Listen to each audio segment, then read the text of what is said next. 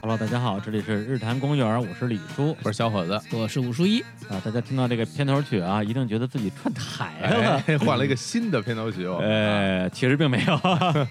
是这样的啊，今天啊是日坛公园应该是第一档独立的栏目啊，叫日坛看电影儿。正式上线。哎呀，，可喜可贺可喜可贺哎，啊！鼓掌鼓掌鼓掌 鼓掌！呃，哎可能有听众会觉得意外啊，说，哎，说这个日坛公园之前不是所有节目都混在一起的吗？啊是的为什么啊突然出现这么一个栏目化？是那这个问题其实我们也考虑挺长时间啊，嗯主要也觉得哎，过了一百期嘛，总觉得是个里程碑。嗯，而且我们之前的节目呢，其实从内容上来讲的话，已经分好类别了。是比如的，有些节目是聊这个电影的，有一些是聊这个旅行的，啊、嗯，还有一些是聊一些我们的这种啊生活情趣的。是的，对，所以我想，哎，干脆呢，我们就借这个机会，把这个栏目化啊，正式把它成立起来。哎这样的话，大家可能一看我们这个封面啊、logo 啊，就知道说，哎，这期节目又是聊电影了，对的可，以听一听。嗯，啊，这个是我们比较正式的一个解释啊哎，啊， 一个哎，自己 破，就是前面说的这冠冕堂皇， 背哎，了半 天，我这在一边默默喝水。啊 对，我电影好，电影好，大家也可能就看到了，我哎啊嗯们从呃，其实从去年开始就慢慢的电影的题材的节目多了起来。是。对，一方面呢，本身我们生活中这是我们很重要的一项内容。而且老实说，现在我用来看就是所有影视作品的时间，嗯，远远超过听音乐的时还间真了是，。呃我也对吧我也是，我也是吧？对对，另外也是啊在可想而知嘛，当然这影视圈嘛，是吧啊？有一定的这个啊，是吧？力呃能 量，资源啊， 对，资源特别是跟音乐圈相比，你 看看，太有能量。哎，哎，所以今天这档节目呢就正式上线，哎嗯啊，然后未来呢我们会啊截长补短的，对啊以这样一种形式啊跟大家见面。然后这档节目呢，呃是由我们这个啊就是这个江湖人称啊嗯阅片无数啊，哎啊，心心中自然有数啊，哎哎呀呀，自然术，哎对嗯啊，这个武指武术以武指导啊嗯来这个坐镇，然后我跟小虎老师呢也会这个深度参与是的嗯啊。至于更新频率呢，我们现在还没什么想法，对，啊不能把自己坑了，对，对。然后这个呢，我们可能还需要花时间来磨合磨合。节目的这个内容呢，可能会分成几种，对啊一种呢就是这个经典的老片儿的回顾吧对，赏析。 嗯，还有一种呢，就是这个叫什么“影人揭秘”，哎，啊，找一些电影行业里边的这个啊导演呢嗯从导演到演员到编剧到是灯光到呃场记五指啊呃五指，哎呀五指配音，呃配配音。音啊，哎对，，跟大家聊一聊这个影视拍摄背后的故事，是的，然后还有呢，就是啊，院线的一些热映的新片儿啊，我对们大家也会去追踪一下。对，做一些剧透啊，你们想知道吗？这种感觉， 对 啊，啊没错儿嗯，那行，那今天呢，就是我们这个节目的第一期啊，那嗯第一期，那那话怎么说来着啊？啊就是这个第一炮一定要打响，一炮而红，哎，没错儿哎啊。那我们这第一期就聊聊哎呀，打炮，这个格格调啊，格调啊，咱们为什么要分栏目啊？嗯哎，分栏目就是为了有不同的栏目啊，有不同的调性啊哎，不必啊强求统一。哎，人生看电影这个节目呢，就这个调就，就这么一个低俗 的哎呀，哎，没有没有没有啊啊。啊，哎，那行，我们正式进入这节目的一个正题啊，哎哎聊聊这个这个呃，咱们特指啊，香港的三级片儿，哎，哎，以及我们对这个这类电影的一些个人回忆吧。对，对，因为咱们一开始定这个话题的时候啊，我一下就说这怎么聊啊？嗯这不是聊过了吗？因为之前那个我的这个表弟啊，小林来日坛公园聊过一期节目，叫这个《那些男孩的看片回忆》，对，大家都以为那些节目是要聊三级片的，嗯，其实主要还是聊我们看片的一些载体的变化，啊是的，嗯什么什么录像带、VCD、DVD，什主么嗯要蓝光，讲的这个是时代变迁时，代变迁啊对。但是呢，我们拿那个当时看三级片的回忆开了个小头儿，然后呢，就在那节目里边，我把我看过的仅有两部的三级片儿，嗯，这个李丽珍的《蜜桃成熟时》和不扭 扣哎不扣钮不扣钮，不扣钮的女孩给讲了，我说嗯这又聊，我就没没货 了，我就很紧张，是我就问小伙老师这怎么办？这能聊吗？ 嗯，小伙老师说我都看过呀，我哎都呀看过，不是我都看过，是因为我啊们之前在做策划的时候，哎呃，武指导啊哎拉了一个片单啊，哎然后给讲讲呃各种各样的片儿，问大家看没看过，我一看，哎呦，这我怎么都看都 过呀是？熟悉的名字，原来的味道，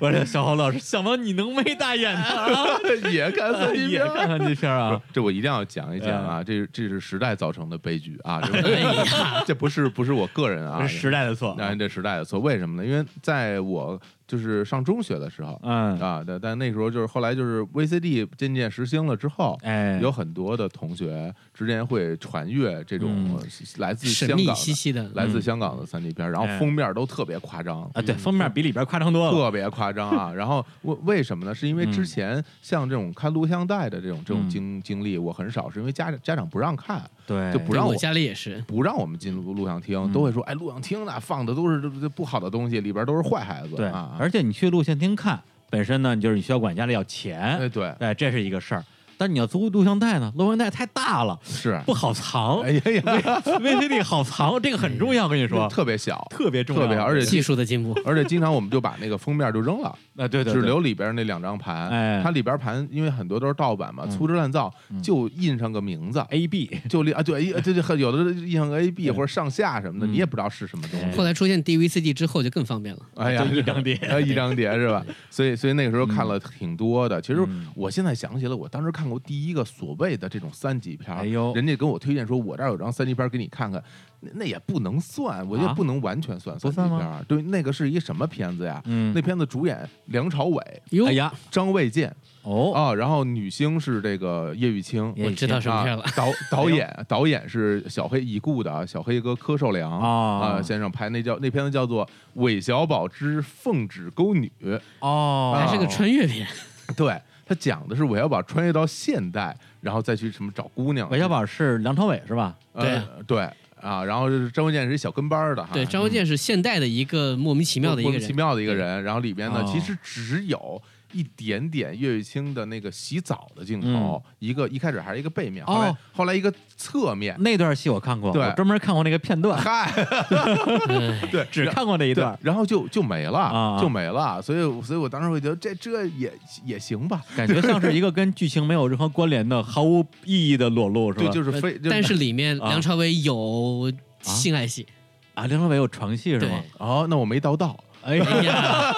都是倒着因看为的，都是倒着，你不敢完整看，完整看，啊万一家里回 来人，说你这看什么呢也，对吧？嗯对，所以那时候总体是个喜剧片 儿，对就看了一些这个，啊当那时候喜就剧片认识了什么叶玉卿啊，啊然后什么后来又看什么嗯我翁虹啊，什么嗯李丽珍呐、然后哎这些、呀这些就都看过一些。嗯对，所以那个呃，这时代的悲剧，但是没关 系啊。就啊虽然我小时候看过那些嗯三级片，我现在也是一个一本正经道貌岸然的中年 人，这个词儿用的好啊，是不是啊道貌岸然不是我我觉得我还是要在这儿先说一下啊，啊？ 啊嗯就是就是三级片这个这个词儿啊，啊，我觉得其实要还是要分开说哦。咱们在这儿用的是一个相对比较狭义的一个词儿，其实指的是你成长岁月当中看的香港色情片。哎，是啊，呃三级是三级片不啊都是但色情片其实三级片儿就是我们知道，它作为哎香港分级来说，它是有很多理由会被划分为三级。嗯啊你比如说呃色情当然是一种啊，嗯，啊，比如说有有过分渲染暴力，哦，对对对，就是比如说像有一部电影叫《力王》，哇，那我就看很过， cut 嘛，我就是特别可怕那个片啊儿，就一是拳把人打穿这种。主演是虚竹啊，就是那个樊樊少少皇樊少啊，皇先樊生，少皇啊，然后里边就是就他是一个漫改吧，啊对对对，是个日漫嗯日。嘛。然后那个里边就是肌肉特别膨胀，然后他其实就一直在跟坏人搏斗，嗯然后坏人呢就特别坏，他呢就跟人家赤手空拳去打，嗯一拳把人脑袋打打一个洞，哎呀然后往出流血，啊或者是把人胳膊打折，嗯还有还有还有很多更这在残香港暴电影嗯的史啊上也是比较独特的一部电影啊特真的呀特别野蛮啊！那啊这个等于说这种暴力的片子也是归为三级 对，片，归为。三级。对那我那我就亏死啊了，说我这儿有个三级片儿给你看，嗯 回家一看《力王不是还有更亏的，你相信我？》， 还有还有还有，比如说啊，啊呃，表现黑社会的，啊，啊，黑社会啊比，如《古惑仔》。古惑仔也算《三级古片惑吧仔》前三部是二级 B，就是它香港的分级制度啊是在二逼，对啊二 B， 啊啊啊就是有一二 A、二 B、三。啊，那么《古惑仔》好像是第四部之后被划为三级，为什么它是三级片儿？可能我觉得他们香港人啊自己对嗯反映黑社会文化和黑社会行为这件事情，他是有一个警惕性的，哦啊他可能认为这个东西小孩看不是很好，啊，有而且我们知道《古惑仔》这个系列当时有多红，哎啊呦，对对那它个其实肯定有社会影响。这的确是，当时大家看那个《嗯古惑仔》，谁不想模仿模仿陈嗯浩南啊，是吧？而且里面其实是国仔也有很多类似于，虽然它没有裸鸡露哥，啊但它也有很多类似于近色情的镜有头，有有对有吧？有，有嗯也有很多红灯区的那种状态嘛。当时对吧还想看着黎姿什么的，后来没看着， 对， 以以为能看着以为能看着，后来没有，就都是砍嗯打打杀杀、砍一砍、大砍刀什么的那啊种。。那你要是黑社会的话，那比如像杜琪峰拍那些电影对对对，黑社会也是三级片儿，啊，那也是算番茄就片那部叫《黑社会》的电影。哦。啊啊然后包括还有，哎，对，恐怖恐怖鬼片儿，鬼片儿，香港片儿鬼片儿是它的一个特色，对吧？就类似于我们最熟悉的啊《见鬼》啊，见鬼啊啊什么三更啊。啊，双嗯瞳啊，就双瞳是台湾片儿，哦，对对，那是台湾片。但是它我觉得它如果在香港上映，一定会被划为三级的，哦因为它对对确实对哦很吓人。是是是，啊这些其实分级也就是为了让成年观众去观看嘛。嗯啊！那等于说这三级片儿它不单单包括这对对个对我们对说这个色情电影，最著名的啊比如大陆电影哦啊这个辽沈平津淮海大决战三部曲，啊嗯，在香港上映的时候被划为三级片儿，怎么这也这这是因为死好多人， 可能是这样。哦他是可能觉得战争这个场面本身，呃，小孩不要看吧，可能觉得有这样一个保护的措施。哦啊明白所以了三级的划分其实是一个相对来说对他们而言是一个蛮广的概念。嗯，哦呃就但相当于是色情的、嗯，暴力的、呃，鬼神的。对，啊呃黑帮的还有黑社黑帮会的的，黑社还有会一的些可能里边可能这些都没有，就是有些粗话好像也会被划到三级片里边。嗯，对，其实是比我们想的要那个含义要大得多。啊哎，那对我们狭隘了，我们狭隘了隘狭隘了一说啊三级片儿就都是色情片儿了哎，啊。所以呢，我们一上来先给大家扫一个盲啊，哎就接着我们要聊三级片儿。哎，何谓三级片儿？果然是一个有知识的栏目哎啊！，咱先把对这个事儿说明白是啊，啊三级片儿不是只有色情片儿。嗯，哎，然后今天我们呢，只聊色情片儿， 哎呀，怎么样？这太好个了节目的调性很好。这是一个三级的节目，很专业。嗯这绝对。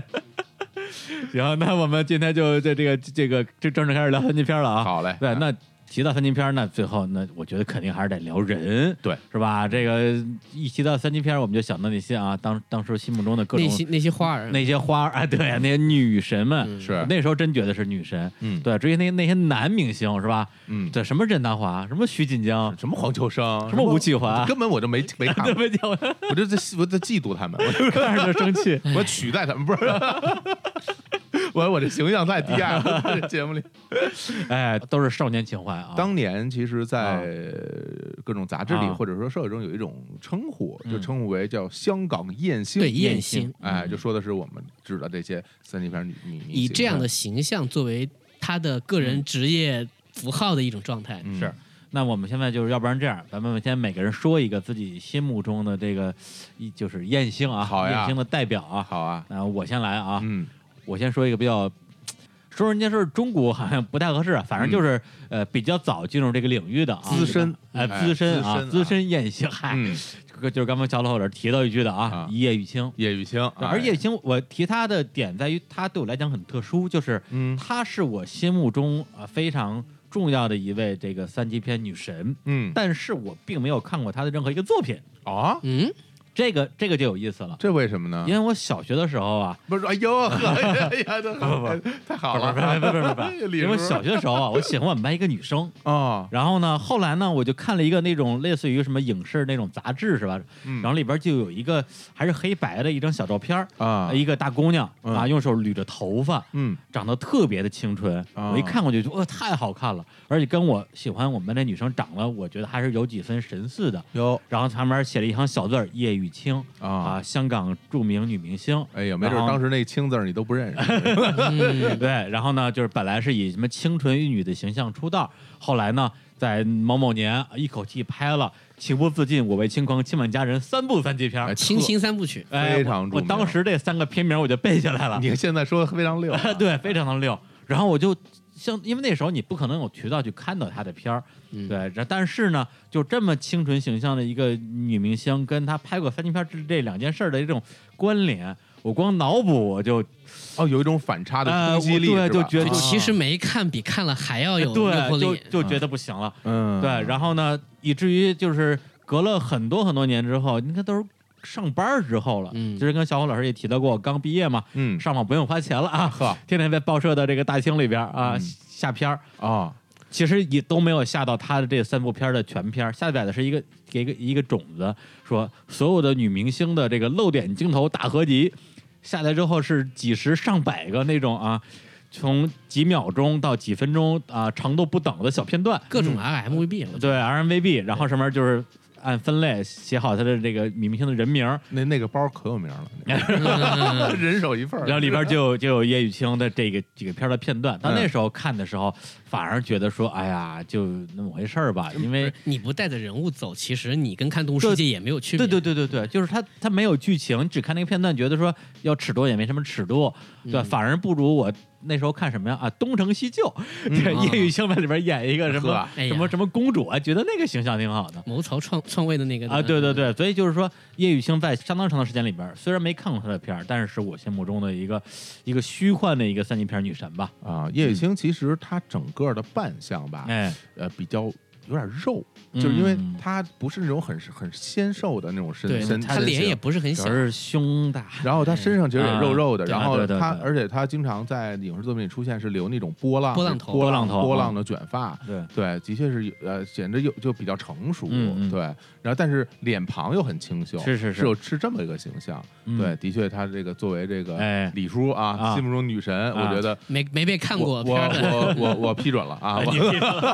我批准了啊啊，，那啊叶雨卿就就就就就归你了，归我 了就。归你了哎。 好像我记得叶青好像是二十九岁还是不到三十岁就就就息影了，对她非常早的嫁人嫁人人了嫁人啊了，然后就就不嫁的还挺好的，我记得是嗯。嗯嗯，好像估计现在生活也很幸福，是哎是，而且据说身家什么多少个亿，特别有对对钱。对对对啊！哎呀，那真是啊。那那我说 说我的，哎说说你的我说说我的，我我最喜欢的，哎呀，这怎么怎么说这有点不好意思啊？这哎人现在也在线上，对，我我最喜欢的这个这种三级片女星就是啊翁虹，翁虹，翁虹我天，我啊一部都没看过。没看过哈哎，，演过什么呀？演翁虹演过非常著名的啊《满清十大酷刑》，非常有名，哦听是说吧过。然后这个叫做什么？挡呃不住的风情，挡不住风情是最最棒的啊，嗯还有什么青楼十二房？青楼十二房，哎呀，挡不住风情，他和任达华老师的合作啊，对，哦任达华在里边演一变态。啊，就是偷窥她，拿一望远镜天天看，然后后来发现她有男朋友，然后就嗯把那个人杀了什么的，就就特别野，太变态然后了演的对，然后哎呦各种就是这种就是那种暴力什么的，嗯就这片儿无论从暴力还是从这种裸露，都应该算三级片儿。嗯，但就温虹其实是那种就长相很可爱的，一张小脸，对，长得像个小松鼠一样，哎嗯就是就是她的那个长相是属于我比较喜欢的长相，嗯对我可能是因为我我觉得她长得是符合我心目中的审美，其实跟你一样哈啊，跟我一就样小脸儿啊，就是你也嗨，不是什么小哎脸啊儿，呀，就是跟你一样，就是你会觉得他首先他的长相你喜欢啊对对所以对你对才对会去去看他的那个片子。然后他还愿意脱，对吧？其实他代表了某种你的一种欲望的投射，就是啊是啊，他在这个嗯电影当中，不管因为什么原因，因为很多时候我们看电影当中，可能到某个程度就结束了，嗯，但是他们这些电影会让这些女性往前走一步嘛，嗯哦对对对哎，也是也是，他就会对你有一些更特殊的意义了。我这嗯是来剖析我们这些犯罪者心理吧。 对，那翁虹的确就是嗯他，而且他的作品很多时候都是那种有点就是可怜，有点我觉得可怜对或者被哦强迫啊什么的，真的呀，对那种那种那种剧情的，嗯看出来也会觉得哎呀，真的是好心疼。啊就那个《满清十大酷刑》，他其实演的是小白菜啊，他这故事就是杨乃武和小白菜的故事，啊，真的呀，对，然后在里边还什么夹手什么的，就就是就看着特别惨有点嗯疼什么的。对， 这么说的话，那我得回去你回去去看看补是吧补番。 对不是因为我见过文红本人。哟，哎，我对我做记者的时候、啊参加过电影的发布会啊本人出现了。嗯，对，然后我说汪红，这么耳熟啊，这个名字。 你想想，如果我看过他的片儿，啊，再见本人，哎那呀，哎呀，一边一边采访一边说，哎，那个是翁翁小，你看你看我这手机里这哎呀，对对对对对，出去出去，就对是出去出去，这会儿打出没去。有了。后来变态啊嗯结果他后来这那个演艺事业发展也挺好的哈，对对，也也非常漂亮。反正她应该是我那个时候最喜欢的这个影星了。嗯，我不知道呢，话说有一年 嗯有个电视剧叫《大时代》，啊，大时代，大时代啊特别经典，对吧特？别然后经典那个啊刘青云的呃，应该是二妹叫叫方婷，我都记得很清楚。我觉得哎呀，这个女孩特别漂亮。嗯然后同学旁边说了一句：“她是演三级片儿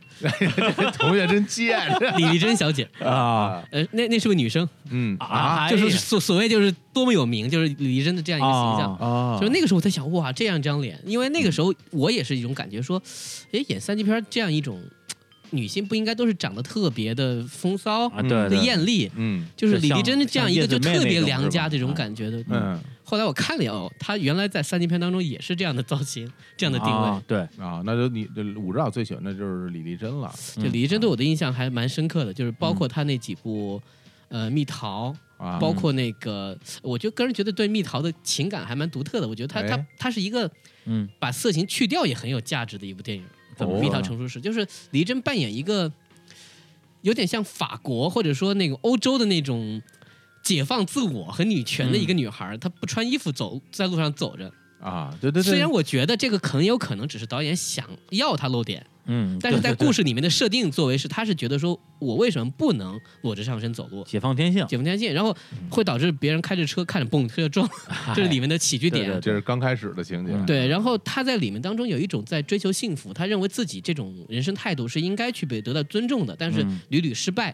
整个故事讲的就是一个女孩在追求自我，在寻找自我的一个哎过这程。洒脱的一个对形象，包括她在比如说她出去玩的时候，碰见路边有有一对在野合的一对情侣，嗯啊然后她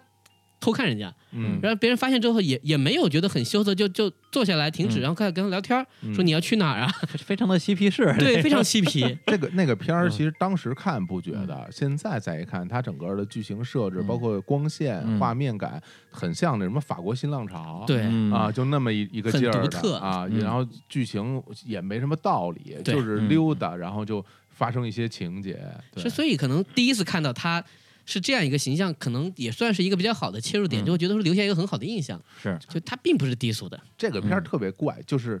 你因为它里边有很多裸露镜头吧，但你觉得它不色情。是，哎，还真是，啊，就是你觉得不色情，嗯然后就大家可能会觉得这个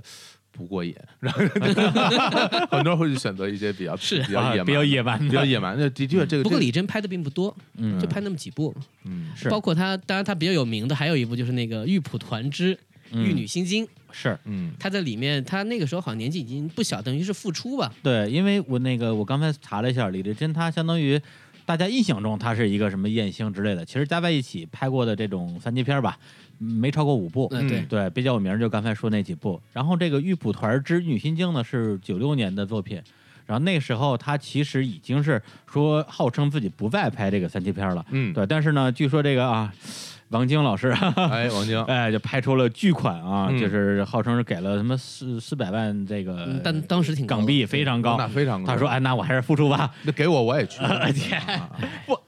让我那就是不给钱我也去，这想什么呢？跟就你跟徐锦江老师一起拍是 吧？对徐锦江演他爸爸，我记得，哎，然后呢，这那个片儿相当于是三十岁的李丽珍，对，演还一有个小男孩，哎其实对是他在还里有面男扮女装，女扮男女装，扮男装对啊，还有这个二十岁的舒淇，对两个人演了一些对手有一戏，些百合的而情节，且违和的情嗯节啊，那个片儿的确非常经典。那个片儿真是，咱们跟小林聊那些节目之后，嗯然后我说，哎呀，感觉自己好无知啊，我我嗯我得去补一些这个这个经典佳作呀。嗯然后就下了一个李丽珍的大全集，哦，然后里边一看说，哎，这个片儿没看过，嗯看了一下，发现还真挺好看的。啊，你觉得还挺好看啊的，，我觉得我真的觉得特别好看。哎呀，它有很多莫名其妙的一些，比我如我说机关 啊，对啊，里边一些设定我就特别就。哎， 神，我当时看的时候，我觉得这这边什么玩意 儿，就它确实是胡编的。是胡编 的 胡。编乱造，飞来飞去，那是然后还然后他有，反正我当时我我我也很多年没有看过，嗯当时我看的时候我会觉得什 么呀这个，而且里边那个舒淇的扮相一点儿也不好看。嗯，他那个画那种特别古代的妆是不好看云确实不好云鬓像唱戏的似的。那个片儿其实相当于是舒淇在三级片这个领域的，相当于是下海的作品，嗯应该是她拍的第一部三级片儿。嗯嗯如果你不算他在台湾拍的有点情色的那种内容的片儿啊的话，这个算是他来来香港发展的一个过程。是对，是所以那个片儿后来也是相当于是成为了李丽珍的最后一部三级片儿吧。嗯她那之后就呃转型了，因为刚刚我也搜了一下，刚才咱们提到这几个女明星啊，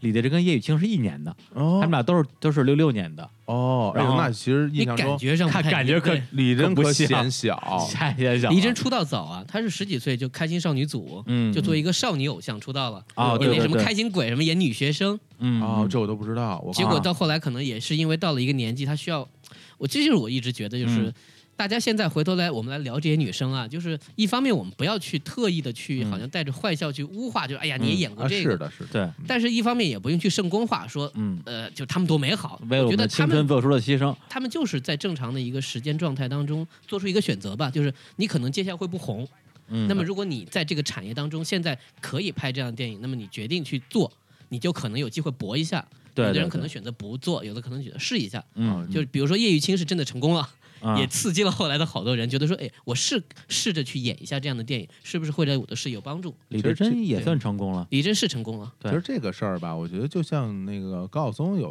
有有嗯两次啊，我觉得嗯有两次很明显在他的节目里说到，第一嗯个就是他之前提嗯这个好莱坞的时候，嗯那的确是有很多的想要演戏的女生，嗯要可能通过各种方式能够嗯得到一次上镜的机会，是对对，不管是什么样的电影，都想去试一下，然后嗯能够认识更多的导演也好，嗯编剧也好，就是你这样的啊，编剧也好，嗯是吧？然后得得到这些机会。嗯另外一个，当时我也是在那个采访徐克的过程中，徐克也讲，那个时候香港电影蓬勃发展，其实大家都是就叫香港话叫就有工作嘛，嗯，对啊，然对有后公大开是大最重要有的公开嘛。那那个时候就是很多人的确是也可能只能说你一你也没名气，你也没嗯人脉，你什么都不是，那你嗯想上来就演女主角哪那么容易啊？对你总你总要有一步一步这些途径，这可能就是一个，我觉得就是一个路一个入口或者一个是方式，对对，因为从某种意义来讲的话，包括叶雨卿、李丽珍还有王红，都嗯算是玉女形象出道。是的，对，但是演了几年之后，可能就一直就没红，对或者越来越不红。嗯这个时候，如果你再这么下去的话，也许你就要从这个这个这个影坛消失了。你要去抉择，你是否要继续往下走？对，对然后呢，还是去拼一把。那对他们三个人属于拼了一把，而且还比较成功。第一个是他们的色情片儿啊，嗯这个三级片儿，最后的确是这个大行其道啊，是广为流传。对一方面，他们三个人最后的这种后期的转型儿对，也都做得不错。汪红六八年的，比他们俩小两岁。嗯，对，汪红后来相当于是演了好多的正剧，啊对到今天还在演。还在对演戏他一直对在线上，啊对，然后叶玉卿呢是后来也拍了很多的这种呃，就算是剧情片儿吧，嗯甚至一些文艺片儿，然后拿过两次这个金马奖的这个最佳女主角的提名，嗯其中有一次是关锦鹏的《红玫瑰白玫瑰》，对他和陈冲，啊，那片儿演的也很好。然后李丽珍呢，后来也是拍的是许鞍华的《千言万语》，嗯，九九年的时候金马拿影后对，拿了金马影后。对，其实后来发展的还各自都还不错，只只不过到今天呢，翁虹还在拍戏，李丽珍也在拍戏，叶雨卿是很早就嫁人，，对嫁了个大富 豪，大富豪特别有钱， 啊对，啊然后就从此就吸引了，啊都还算不错，对对，都还算不错，啊就包括那个时候有很多类似于不是走这个路线的，嗯比如说叶子梅，哦，你看他其实大家一想到他，当时有一个号啊称号叫波霸，对对这对是，香港人自己起的名字，嗯他不露点，嗯，但是一直是以他的这个胸作为一个卖点去是是演喜剧也好，是或者演什么也好。但事实上，可能从形象或者从那个高度来嗯说，大家会回忆的时候，对于比如说叶子梅这样一个一个一个演员，是更多是物化的效果，嗯就觉得得她是一个胸很大的女人。对。后来我记得我忘了看哪个电影里边儿有一个台词，就是好像是给了给那个一一一一个一个大娘给了一个一个小伙子。两个馒 头，给说我哎，来给你两个叶子梅， 大娘太讨厌了，哎就是就有这样的台词。啊对，所以我觉得那个时候确实，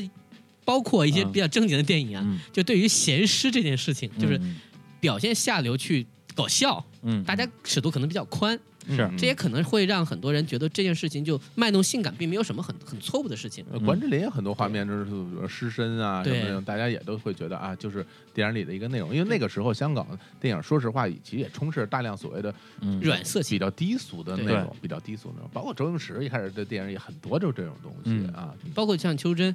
虽然她从来都没有露过，但是她啊从其来没实露过也演过很多就近三级或者三级的电影，是的，是的。但大家可能一般想不会马上把它想到这个分类 上去。好，那么给大家先来放首歌啊。嗯刚才其实我们提到的这三个女明星啊，我我调调研了一下，还都出过歌儿。哎，对，这个李丽珍她本身一开始就是这个歌手什么出道对歌手出道，但是她唱功啊真的是 完不太完全行完全不如李丽芬是 吧？差远了。关键在于李丽珍她还跟这个音乐圈的关系不是一般的近，哦她，有两任，呃，第一任就是她的这个老公，嗯啊，许许愿愿对，哦许愿可是林忆莲的制作人和前男友，嗯，嗯对，嗯是是李丽珍的老公，俩人结过婚，还生过孩子。哦，然后她后来又交了一个男朋友，是著名的这个词作者潘元良，哦，写过无数的歌词呃的、啊，真是还有大家可以查一下，可以查一下啊。但是李丽珍自己的专辑，我听了一下，真是不怎么好 听。是啊吗？然后呢，那个所以她的歌就不放了。对，还有就是舒淇，舒淇这两年反正断断续续出过一些歌吧，有时候电影配套电影宣传配乐会啊唱，歌，嗯但是她唱功的确也比较差。哎，最值得一放的那嗯就是叶雨卿。叶雨卿其实当年出过很多张专辑，对啊特，别是她第一张专辑叫《挡不住的风情》，一首粤语歌，特别好听。来，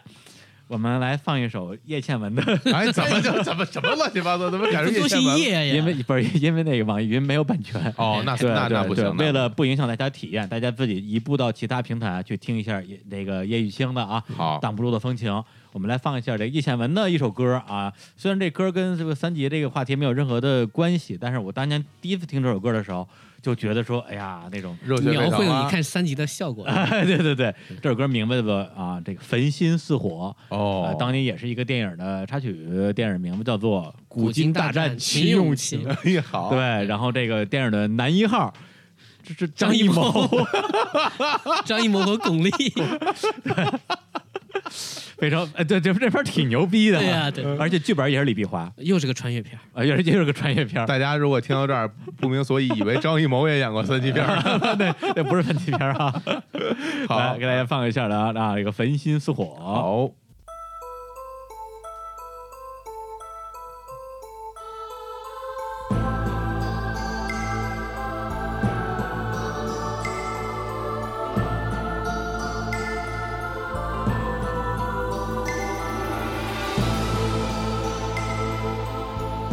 焚身以火，让火燒了我，燃燒我心，中槍真愛警覺。人不顧身，讓痴心去撲火。黃土地裏，活我真摯愛的歌。情濃寫我詩，讓千山千世都知我心，萬載千秋也知你心，同享福樂。焚心以火，讓愛燒我以火，燃燒我心，承擔一切結果。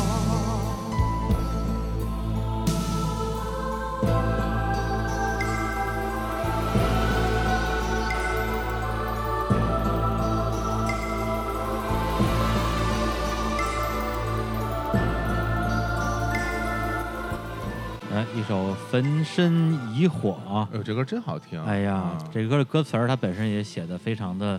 有那个 feel，你知道吧？哦对，魅惑感。焚心以火啊，让爱烧我以火，燃烧我心，承担一切结果。哎呀我都怀疑这首歌出现的时候，好像就是在一段床戏的时候出现的，哦就张艺谋跟巩巩俐两个人是不是这片儿认识的呀？还是啊红高粱啊、不是，啊？这个片儿当时张艺谋和巩俐承受着八卦的压力，啊，然后陈晓东给他们一个机会，就是说你们两个就离开大陆，到香港哦来拍片儿吧。陈晓东的电影嘛，哦，陈晓张艺东谋是导说演很多年后都在说，说我很那时候很感谢陈晓东给了我这个机会，嗯我那时候什么都不想，这样和巩俐待在一起，哦，就有了一个剧组的一个环境。哦，红高粱是在这之前的对吧？那是，哦，那就那就连起来了啊。嗯，对，然后这个歌本身这个这个创作人啊，词曲作者啊，黄沾大师，黄沾大师，哎哎，这是一首好歌啊。哎，那我们接着聊这个三级片的话题啊。嗯，对，因为哎，武指导在这儿啊，我们肯定不能像这个我跟小火总啊，只是聊一些个人的这个这个啊私人回忆这么简单，嗯，肯定要要上有升到一些社 会的， 啊，要上升到这社会哎社会层面啊，嗯哎历史给大家讲一讲啊。嗯所以呢，我们现在就跟大家再具体普及一下这个三级片儿它整个的一个历史的由来吧。对，因为我们刚才开始的时候，大家只说啊，那个武指导说，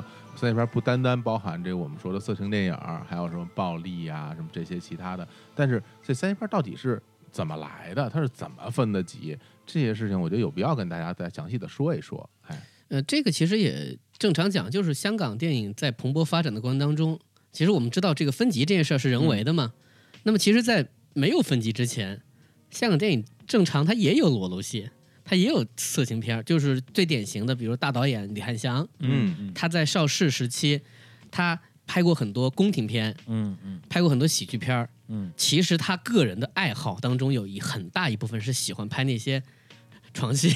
哦喜欢拍，比如说女人光屁股，这是他的一个可能是一个个人趣味吧，嗯所以他有很大的一个分类叫做风月片。啊，风月片儿，就这个风月片当中，比如说有很著名的电影，他拍了一个故事，就是那个《金瓶双燕》，是《水浒》当中的金瓶梅的故事，哦，呃，拍了那段类似于葡萄架的戏。嗯，嗯很多香港现在的电影人都说，他们年少的时候看到这段戏是流流鼻血的。哦啊，受到了启蒙，对，就是其实很多时候电影工业它不是一蹴而就的嘛，嗯，都是总有钱人在做事儿。包括在香港的八十年代，它慢慢往后走的时候，它出现过的一个系列套片叫《香港奇案》系列。啊香港奇案系列都是通常都是一个片儿嗯会有三个故事，嗯是三个不同的呃那个导演来拍。嗯这些故事当中呢，有些其实就是香港的那个当时的新闻，啊，这个很像那就类种《似于世界奇妙物语》啊对，就是类似于什么雨夜奸魔啊，嗯类似于什么那个造底藏尸，啊，就是我们这个故事其实被很多翻拍过，当时就票房特别好。嗯它里面也为了能够渲染它可能恐怖气氛，包括那种所谓杀人的那种方法，它会把这个电影的那种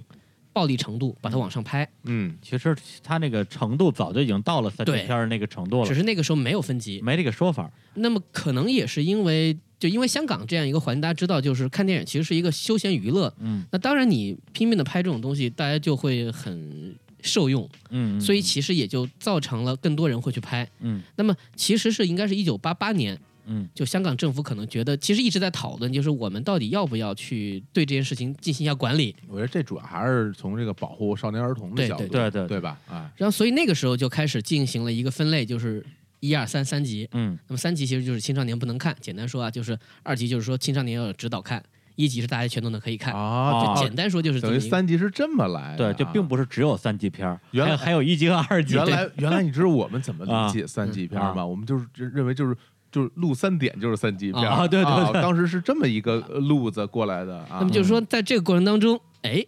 他们就会发现，嗯电影人说，你既然现在分级了，嗯也就是说，我现在电影我不用去担心说可能会被禁，或者说嗯不让我上映，啊，我们就拍色情吧，我们就拍恐怖吧。于是反而催生了嗯部分的一些电影创作者就开始冲着三级这个尺度去拍，嗯啊，哦，因为它有一个门槛儿啊，有门槛了，或者说相对来说有我有不用担心给小孩看或了。者说有一有标个准规范有标准啊，对它既在限制我，也在保护我的合法性。是的，是的，是的，呃，啊包括香港有一个非常有名的一个一个词叫午夜场嘛，嗯嗯就是在半夜上映。那个时候其实会上映很多就所谓的我们现在看来都叫三三级片的电影，嗯很多时候看这个时期电影的人，你们都知道是什么样的人，就是那种社会上的年轻人，嗯哦啊，躁动的，反正也不会是拖家带口看电影的人。原来如此啊，怪不得当年艾敬啊歌里唱到说到香港啊陪他去看午午夜场，啊场 对原来想看这个， 啊，哎呀，连起来，连起来连起了，来了啊午，夜场，他们我记得香港导演，我们当时聊天说过，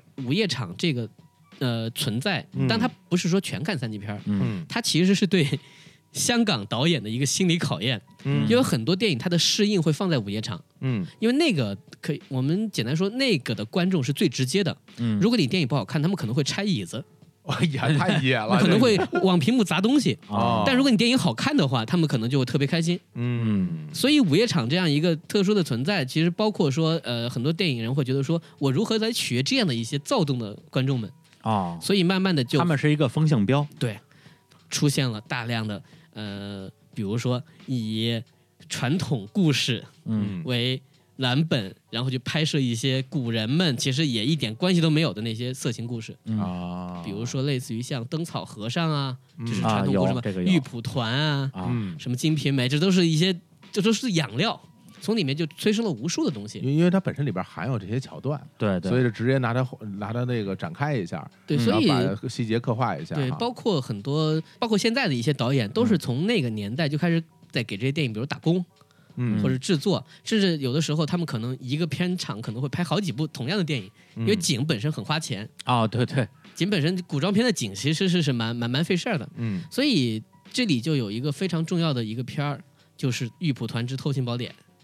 哦》，，就这部电影是一个当时很难有一部三级片儿以这样的比比如华美的一种布景，啊就现在回大家回头看，当然会可能会觉得没有什么了。嗯但是当时是一个比较怎么说，大家从来没有见过，就三级片可以拍到这个程度，大手笔是吧，大手笔。啊，然后呃，吴启华主演，吴启华，哎呀啊，， 一九九一年的电影啊，对导演是麦当麦当嗯杰杰啊对，然后他哥哥麦当雄是监制，好像怎么看感觉这么多都是这哥俩啊，啊，对还有什么彭氏兄弟拍恐怖片 的，嗯然后麦当劳是跟他没关系。麦 当还科恩兄弟啊，呃，那个《嗯老虎出更》里面曾经有一个这样的绕口令嘛，什么麦当杰找麦当雄和麦当娜去吃麦当劳，我记得好像 有这样，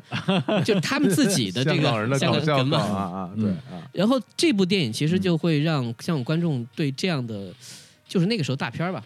嗯就是所谓古装色情大片儿，于是就一下出现好多。我们去看后面那个年表就能发现，就突然有很多人觉得这是一个很很大的生意，嗯嗯，就出现了类似于像《玉蒲团》《玉女心经》，嗯，类似于像那什么满清十大酷刑，我们刚刚说到的，都是催生于这样一个，可能市场本身大家会被刺激嘛，所以大家都去拍，而哦且制哦作都不是不是很低，嗯然后元素很多，有搞笑的部分，然后有武装打斗的部分，然后有莫名其妙的，还有一些外爱国的部分。就比如嗯说像《青楼十二房》当中，嗯就有一个桥段，就是、嗯呃他《青楼十二房》讲的是翁虹演一个妓院老板老板娘嘛，哎，然后呢，隔壁来了一个新的妓院，然后有一个好像是俄罗斯俄还罗是。斯的，对什么对或者什么白白俄的什么那种，对，就是好像就是来抢他们生意了。啊然后呢对，他们就派出自己的这个这个一个呃大茶壶吧，就是一个男性说我们要去征服他，我们要去爱国，哦就打败他们。就是哎呀其实是一个很戏谑的方式。嗯嗯这一片大部分来说，其实格调不高，嗯，但是我觉得蛮符合那个时候香港人的趣味的，对，就是没有什么不可以恶搞。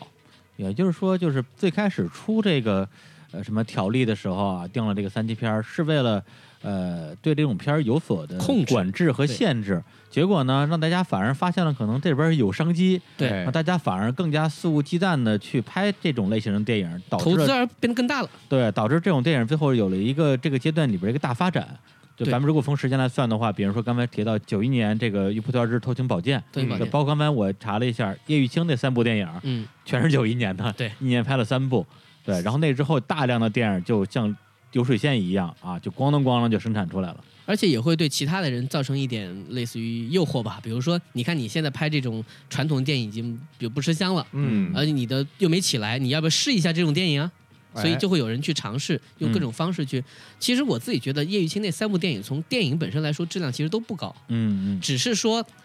比如说他有一部电影是何帆导的，何帆是那个情色片大师嘛，在香港的，他可能在灯光上、在音乐上，他他拍的很爵士，嗯，嗯就是弄得大家会觉得说，哎呀，看着这个画面本身，其实故事无所谓了。嗯这个其实也反映了我觉得香港人一个很务实的精神，就不管是什么东西吧，只要有人看，只要他拍出来是是 OK 的，你只要让 我放，嗯有我人我看我就会拍有钱赚，对然后呢，能够通过这个还能再出点名嗯什么的，其实就是一个收获。其实好像挺代表那时候的香港精神的是吧？是，而且也没有什么不可以元素不可以往里加的。然后作为分级制度，它后来又细化了一下，嗯就是哦到九五年的时候，可能觉得这个三级还是不够去描述， 嗯，他就把它二级分成两种，嗯就是分为二 A 和二 B。嗯嗯二二 B 它这个这个可能它的尺度是来自于说它的暴力程度是偏卡通式的，还是偏真实的？哦这么分的，对啊比如像成龙那种对，啊成龙比如有些就是二 A，有的是搞二 B，笑的那种，嗯但有的就是那种真的是就全真身打到肉的真打的真打那种啊，包括周星驰的一些。你比如说，我印象中《长江七号》就是二 B，因为啊《长江七号》当中，你想有有有人掉下去了，嗯有人一拳把人打飞了，嗯，就他呃，周星驰有很多电影，其实你仔细想，里面有很多其实蛮惨的。你要这么说的话，那我觉得周星驰那个什么《西游降魔》，我不知道他最后是几集啊，我觉得就应该是三集，哎呦那个太吓人了，那 个那 喜剧之王里边把人脚踩瘪了的，啊那还好吧，嗯，当然的确是有很嗯多这种暴力场面 在对里面。啊对对对，我觉得得所以我们自己也能回头能看出来，就是、呃，对于电影的创作来说，嗯分级本身就是一种刺激。分完嗯级之后，其实大家会安心嘛，哦，就开始进行创作了嘛。对，也就是之前是因为没有分类，所以大家其实是在一个没有边界的情况之下去拍电影儿，对，就又怕自己可能是被管制啊，我不知道怎么样。那有了这个分级之后呢，反而说，哎，我知道我这个片儿的位置在哪儿了，我的票房，我的分级在什么地方其实也知道我啊的市场有多大了。啊？对，反而大家就是能够施展开拳脚了，所以才才就那么长时间里边，在这个香港三级片市场有了这样的一个小高潮就吧。开启了一个时代吧，可以这么说。对，因为我刚才我在这个这个网上啊找到了一个香港三级片的一个大年表，哎呦，嗯哎，基本上它这个黄金周期就是从一九九一年吧到两千年之前。对当然是八十年代就是刚开始有分级制度之后也有一些，但是说实话我都没听说过。对，那我就从一九九一年开始啊，说一下这个，呃，一些我们耳熟能详的经典电影啊。嗯哎，首先这个我九一年啊，《叶玉卿三部曲》嗯，全是九一年拍的，我那时候真是够拼的啊。然后刚才提到的这个《玉蒲团之偷情宝剑》啊，嗯然后呢，接下来就是这个一九九三年是一个大年，蜜桃成熟时，一哎，九九三，李丽珍，哎，挡不住的风啊情，哎呀哎，，这，一九九三翁虹啊，，还有这个香港奇案之强奸，哎，哎，这邱淑个贞邱淑贞那个一嗯九九三年，对，然后还有两个片儿呢，就不属于色情类的，属于这种暴力类的，在但是在当年也特别有名，一个是《人肉叉烧包》，哎呀，啊、一个呢叫《狼心如铁》，嗯，都是一九九三年的，嗯，我觉得《强奸》这个片儿其实还有点意思。嗯这个片儿它是属于呃，它叫《香港奇案》，就是我说的，它其实有点秉承之前那个八十年代九十年初的那个邵氏时期拍的那些东西。啊，从那儿续过来的，呃，它是一个，我觉得从现在来说，它对社会产生了一点影响，嗯因为我看到报道说，它其实是导致香港立法会在重新考虑对一些东西修改一些条例。嗯，它故事是一简单介绍一下，就是他是一个男的通过前半段儿，就是郑浩南所扮演的一个变态，嗯，他想要比如说呃强奸一个女生，他通过一种伪造舆论的方式，比如说他请这个女生去他家吃饭，嗯嗯嗯，然后呢。他会故意的早上把那个女生可能还在这个房子里的那种信息透露给邻居，嗯嗯，比如他请这个女生去他的办公室，哦，他会拿一点口红蹭在自己的那个衣服上，然后出来让自己的秘书看见，啊秘书就以为他们俩关系不太正制常。造一种他们俩是男女朋友的对，然后假他象把所有的这个周边的这些东西做完之后，在这个故事里面有个非常重要的一点，就是这个人真的是个变态，嗯就是从故事本身描述的感觉来说，他如果真的追这个女生，嗯他是追得着的，啊啊，但是是其实并没有追。他把这一切做完之后，他实施了他的强奸的这个行为，嗯嗯还包括他让这个女生把一部分钱他打给这个女生的账户里面，让她把钱拿回来给他。哦，等到这个女生对他提出告诉的时候，他就说没有啊，我们两个是男女朋友啊，嗯，就是我们两个有经济上的往来啊，嗯旁人都知道的。这个女生出于比如说社会上的一种舆论嗯嗯和旁人的一种误解，嗯她造成了一次合法强奸，嗯，对，就是旁人就会觉得，得说你这个女生你不能证明你没有跟她交往，所以对你们两个身上有任何有没有伤痕，嗯，所以你之之间你们两个自己的事情。就是等于是入地无门，是然后他的朋友邱淑贞为了给他复仇，这对故事后半段做的一些事情。对这个片儿，我还就专门补了一下。这片儿我看的时候，我还觉得有有一个细节挺突兀的，就是这个这个这个变态啊，每一次实施强奸之前，因为里边有很多的这个床戏，嗯都有一个大特写，就是带安全套的特写，嗯，给人感觉像是一个安全套的这个是公益电影一样。嗯嗯，后然后呢，到最后他是实际上是把刚才那个武指导说的那个女生给害死了，对对害死的。哦然后邱淑贞呢是那个女生的两个人是好姐妹，对她就说那我要实施报仇，嗯然后呢，她就想办法跟这个男的住在了同一套房子里边，然后就各种就诱惑他吧，对，哎，引诱他犯罪，然后呢，他在实施他的一个报复计划，而这个报复计划是什么呢？嗯最后他相当于是他找了一个他们另外一个朋友，另外一个朋友本身是已经这感染了艾滋病的，然后最后让那个人当成自己的替身被那个变态强奸，哦，而那个变态那一次呢，正好就没有戴安全套，因为太急了，因为他就没有戴安全套，然后就相当于是以一种法律之外的手段对他进行了制裁。哦，对，所以这个片儿它整个这套逻辑其实是非常特别的挺。怪的，挺怪的我觉得这片儿我没看过嗯啊，就是从我觉得从一个正常的角度来说，你看完以后，你其实会有反思的。嗯，嗯就一方面，其实就是就法律管不到的一些地方，嗯人人其实有一些无能为力的部分。嗯另外一点，其实我们会，我觉得前半段我印象很深刻，在于说、是不是我们的社会对女性有些偏见，嗯嗯，就总会觉得说一个女孩儿，比如说那个女孩前面是经常确实去找他，嗯嗯你会觉得这个女孩是不是一个，比如平时生活不检点，嗯嗯就是现在我们现在慢慢能够明白，在生活当中，嗯比如说强奸这个行为，它是会发生在甚至在夫妻之间之内部的，啊因为我们的比如我们国家的婚姻法也也修改了，但是在那个时候他提出这样的问题，就是嗯哪怕你造成了舆论，那么这个舆论本身会不会对这个行为有质的改变。嗯嗯，这是我觉得这部电影当中比较积极的一面嗯啊，它存在在一部三级片当中，嗯所以我觉得这部片可以，我我会把它拿出来提一下嗯嗯啊。但我也不建议观看，因为这毕竟就因为年代的问题，它拍的还不是算特别精致吧，嗯，它就是一个正常的一个剧情片儿嗯，有大量的变态的一些呃暴力戏，是嗯哦然后提到一九九三年的话呢，其实我倒觉得这个年份比较值得再补充一下啊，因为有一个电影啊，这个我觉得挺值得一提的，它不是一个三级片儿， 嗯对吧，但是呢，它在九三年出现的时候呢，实际上是引发了之后的很多的化学反应吧。嗯那个片儿的名字叫做《新不了情》， 哎有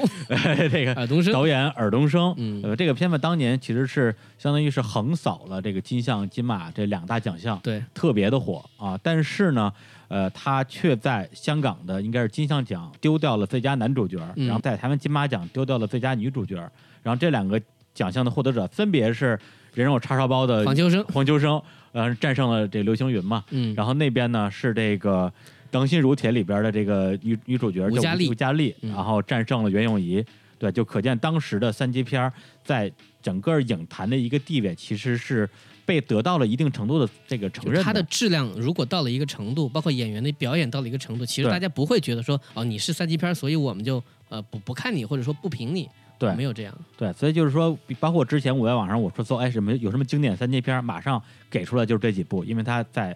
香港或者台湾得过这种大奖，其实是得到艺术上的肯定的。嗯对是的，好，刚才说完九三年，然后就是九四年，九四年主要就是就是我我能找到的全是翁虹演的啊，《慈禧秘密生活》《满清十大酷刑》《星楼十二房》《满清进宫奇案》，怎么全是这种哎呀，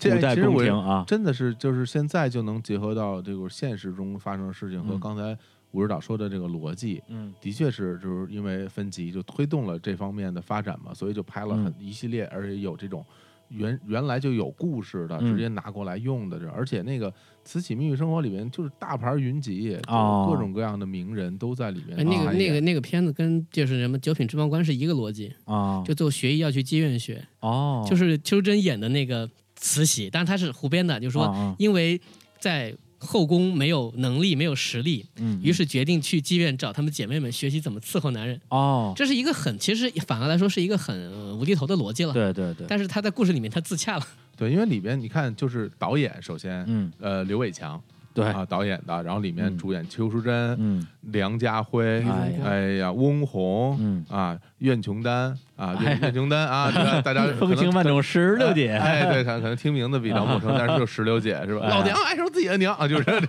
就太刺激了，就就就是她啊，对，不要因为我是叫花儿哎连续我， 就你们对他也有想法是吧？哎呀，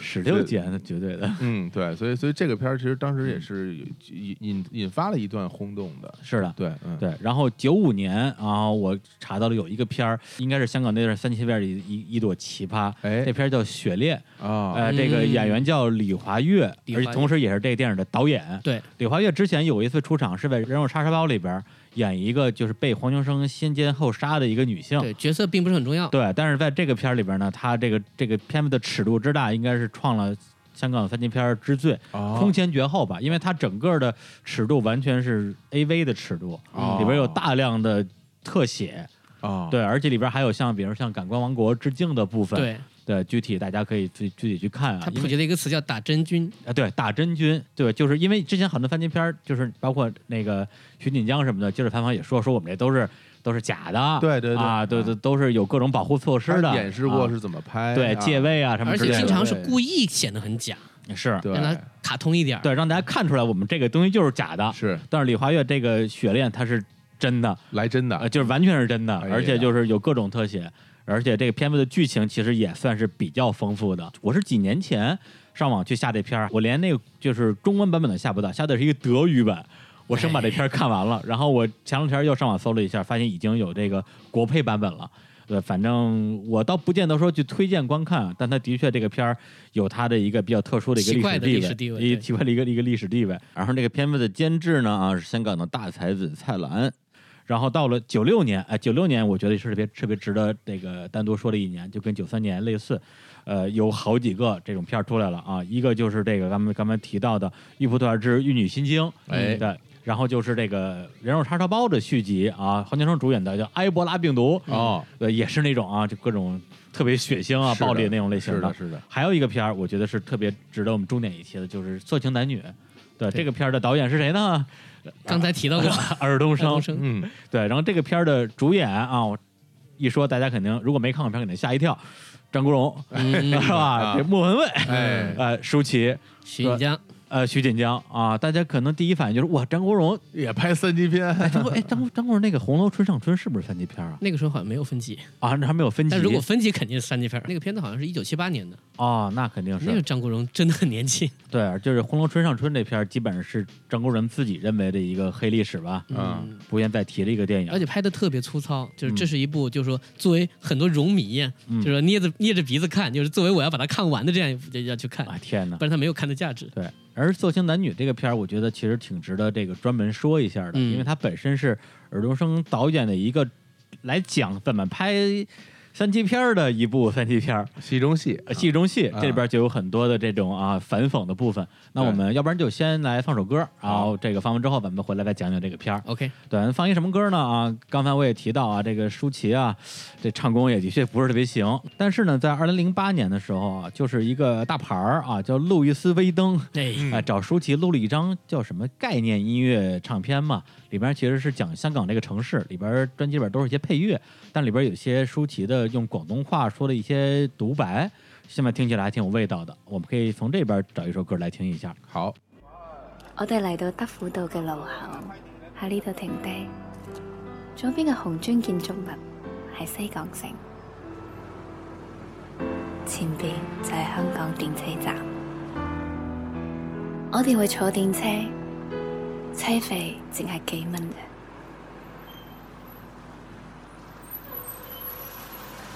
要小心右邊有車，過咗兩個安全島。行去等緊你嘅電車度。我哋依家行過安全島啦，一個、兩個，上車但唔好俾錢住，落車先俾錢。喺電車嘅前門上車，然後行上右邊嘅樓梯。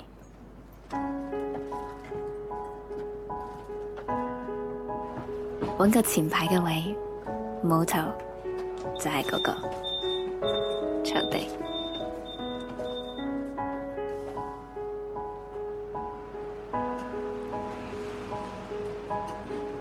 佢話：留低唔好坐呢班車啊！佢把聲有啲絕哎呀，舒淇的这个声音哎真好听啊！哇，真的软软的，真的很不错，对，就是为什么放这首歌呢？我觉得它有一个很有意思的点，就是它这个广东话的问题。因为大家都知道苏舒淇是台湾人，对她去这个香港发展的时候，其实广东话是现学的嘛。哦而且她在我们马上说这个电影叫《色情男女》里边演的就是一个从台湾到香港，然后为了赚点钱，然后给自己特别穷的家里边汇点钱，然后去拍三级片的一个台湾的姑娘，然就后是基本上就是一个字笔，对，然后说的是非常非常蹩脚的广东话，而且比他本人其实可能说的要更差，嗯但故意表演这种就是说就不演技也很烂，演技也很烂，嗯然后话也不太会讲那么一个状态。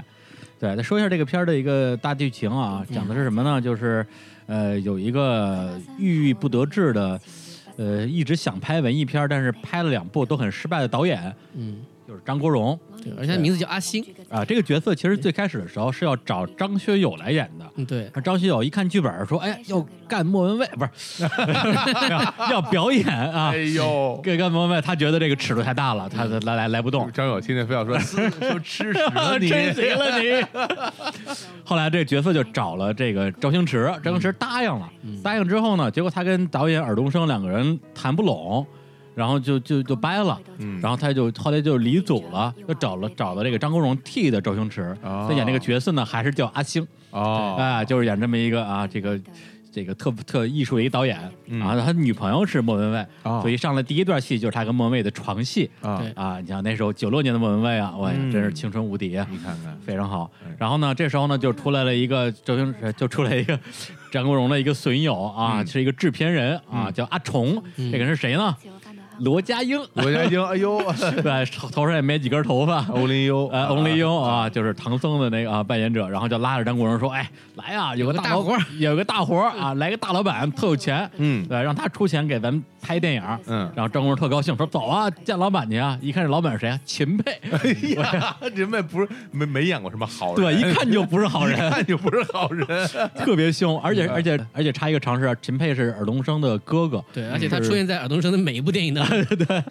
然后秦沛啊出来之后说：“来呀、咱们拍三级片儿啊！”然后张国荣就有点不高兴了，说：“你不是说是吧？拍电影怎么就拍三级片儿啊？”嗯，然后娄家英就劝他嘛，说：“说哎呀，你跟你说，拍三级片他也是拍片呢。 一模一样，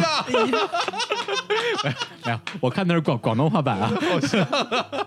模仿了一下，嗯然后就张国荣就啊就不情不愿的就被就被说服了吧。嗯被现实所逼。对，那那那就同意了。同时，他的这个女朋友莫文蔚啊，也支持他拍这个电影。但是呢，拍这个片儿的一个附加条件就是得让秦沛啊，这个大佬的这个小三儿吧，嗯呃，就是这舒淇、啊呃演这个片儿的女一号。哦然后跟他搭戏的呢，就是徐锦江。哎呀，哎，而且他们在就搞笑的是，就拍片儿之前，然后呢，张国荣特别愤怒，说我我为为什么要拍这个片儿？罗家英就带他去看了一个午夜场，对，在午夜场里边儿，大家正在看什么呢？徐锦江在在天在那个在空中在旋空转，空抱中着一个旋女转人，，抱着一个女女人在空中旋转，然后底下观众就跟人叫好，然后罗罗家英就跟张国荣说：“看见没有，大家就喜欢这种。群众的呼声，对啊，为什么不拍？赚钱就要拍。”嗯张国荣说：“进行行行一行番行，洗脑。对，拍就拍吧。嗯然后拍的过程中呢，其实还是有各种痛苦，包括舒淇演技又烂，然后又耍大牌儿，嗯然后徐锦江呢也是作为一个这个业界楷模吧。啊、也是在这个过程之中被舒淇弄得有点手足无措，啊就是因为他就是说，就是我可以裸露，但是不许他碰我， 哎呀，这不许碰我，这怎么怎么拍、啊？演对吧？怎么演啊就很尴尬。然后张国荣在这个过程中就遇到了一个心灵上的一个一个一个困境，这时候呢就发生了一个事件，出了一个导演嗯，叫尔冬升，对哎，扮演者是刘青云。哎呀，这是大牌云集啊，哎，刘青云扮演的其实就是三年前的尔冬升，因为尔冬升在拍《新不了情》之前有三年时间是拍不到任何戏的。对对，就所有人跟他说，现在这个市场只接受古装片儿，嗯你不要搞什么现代爱情戏，没有人看。啊，然后三年时间非常的困苦，然后其实的确非非常的郁闷，结果拍完之后很成功嘛。尔冬升在拍《新不了情》之前，他都是压了房子的，对对他其对实。是等于绝地一击。嗯这个《新不了情》对他来说是非常重要的一个反击。对，但是在电影里边呢，他拍了一个片儿叫《没有车轮的战车》，嗯对，他是被张国荣视为自己的一个电影偶像嘛，对，有就个是说精神哎导师的感觉。评审导师嗯。结果刘星这片儿出来之后就被各种人骂，然后呢一一堆年轻人说啊这种片儿导演就应该去死啊什么之类的。哎呀，然后这时候刘青云呢就跟几个年轻人聊了一下之后，想了想之后，突然之后就跳海死带着一了，种神秘的微笑，我觉得对，是就就死了。对真的，对真跳，而还有还有 助跑，啊，对，这尔冬升就就把自己给拍死了，你知道吧？我 天，就特别狠。我们我我现在我就不想录了，我我想回去看这个片儿，太特别牛狠太牛了。然后死了之后，这张国荣就进入了自己的，相当于是一个人物的弧光的对出现了，就开始思考自己到底应该用什么样的态度去拍这个电影儿。嗯对吧，特别是他跟呃，就是尔冬升啊、嗯死之前交流过的一个年轻的学生导演，跟他聊了聊，就是嗯说尔冬升死之前说了什么话。嗯然后呢，就复述了一下，它里边也用了一些那种什么戏中戏啊，人物这个就是换位置那种感觉。嗯，对啊，他突然之间就有点顿悟了，哎，从此之后他就打起精神，第一个是用艺术的角度去拍这个三级片儿，啊，拍的特别认真。嗯同时呢，他之前就觉得不想跟舒淇这种就是这个臭女人说话，对，然后努呢力的去看其他人的优点，努力的发现所有人优点嘛。最后呢，就是哎，把舒淇也搞定了，嗯舒淇也最后也很喜欢他。哎，然后同时也去安慰这个徐晋江，包括跟他说戏啊，以前你演这么多戏，有没有过不行的时候？晋江说：“哎呀，还是还是有的嘛。”哎呀我说：“哎，你一会儿就把这种不行的感觉表现出 来。嗯哎，等于说所有演把员都。人物的层次还是要做出来，哎，就所有人的那个那个状态全进入了一个一个渐入佳境的包感觉括和了摄。影大哥，他们对之间关系是很不好的。对，摄影大哥是个摄影，所以他这个就戏中戏很有意思。除了尔冬升这个角色之外，比如说这徐锦江，他在这个戏里边演的就是一个家庭很美满，有老婆有孩子，但是自己迫于生计拍一了直在演三级三片级儿，片儿的一个，这不就是他本人 吗？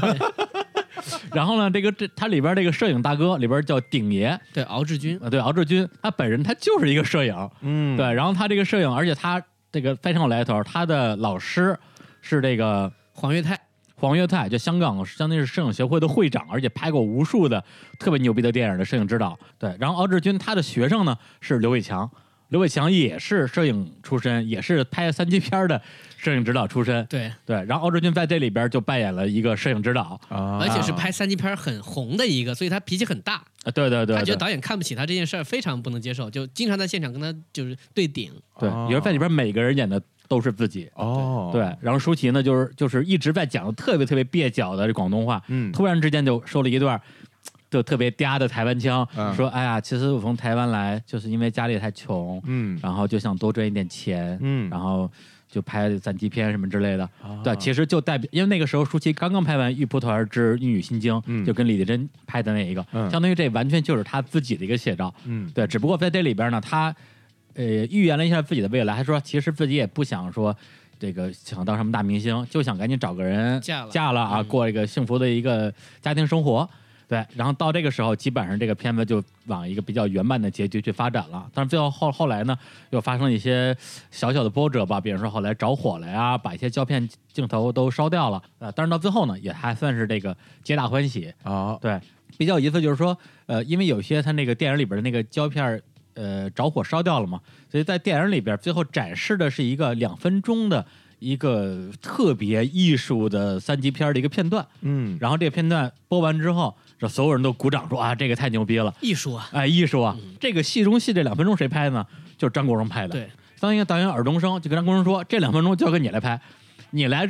控制演员走位、剪辑、什么配乐，我我都不管。等于这个两分钟就是张国荣自己拍的。哇，对这也太牛了，对，这个而在这个嗯戏里边呢，这个张国荣演这个阿星是研究了好多日本的那种什么情色片啊、什么电影之类的。对，因为当时有一个细节我还挺喜欢，就是嗯他跟那个鼎爷关系变好之后，他嗯去鼎爷那个房房间，鼎爷正在看呃色情片，还是日本的，对他，说：“你看这个导演，你看这个这个这个这个用光，嗯，这个导演后来拍出了《五个扑水的少年》。对对对对，他说：‘你看，其实色情片当中其实有很多你可以学习的。哎，他在有一种就是大家做事儿嘛，还是嗯认嗯真做。是。然后张国荣呢，为了拍这两分钟片儿，自己也看了一堆日本的情色片儿，嗯去学习去借鉴。嗯我甚至他所谓的戏中戏啊，既有就是说把这个外边的这个大环境往戏里边导的情节，嗯，甚至也有一些可能拍戏过程中发生了一些事儿，然后最后放到了这个戏里边儿。对，对它，所以它整个的结构是非常非常有趣的，甚至里边还有一段是我觉得是向那个发条橙子致敬的环节，嗯就是就是张国荣后来有一段他幻想自己要去拍一个彻头彻尾的三级片儿，然后就很多男女演员的那种快速的一些这种要配上音乐，对噔噔噔情色噔镜头啊，就跟发条橙子中间这戏一一模一样。对，对，所以这个戏整个看下来之后，我觉得就是兴味盎然，里边藏了好多的那种彩蛋一样的，哦好多的。黑梗，比如说中间什么拍着拍着，突然之间旁边就是在那大排档吃饭，突然旁边过来一个人，牛逼哄哄的说：“哎，这是大导演，大家见面都得点头哈腰的。”一看黄秋生，我当时说：“我最近拍了一部一部片子，周星驰 嗯加李连杰，哇，而且是一部歌舞片。”哎呀，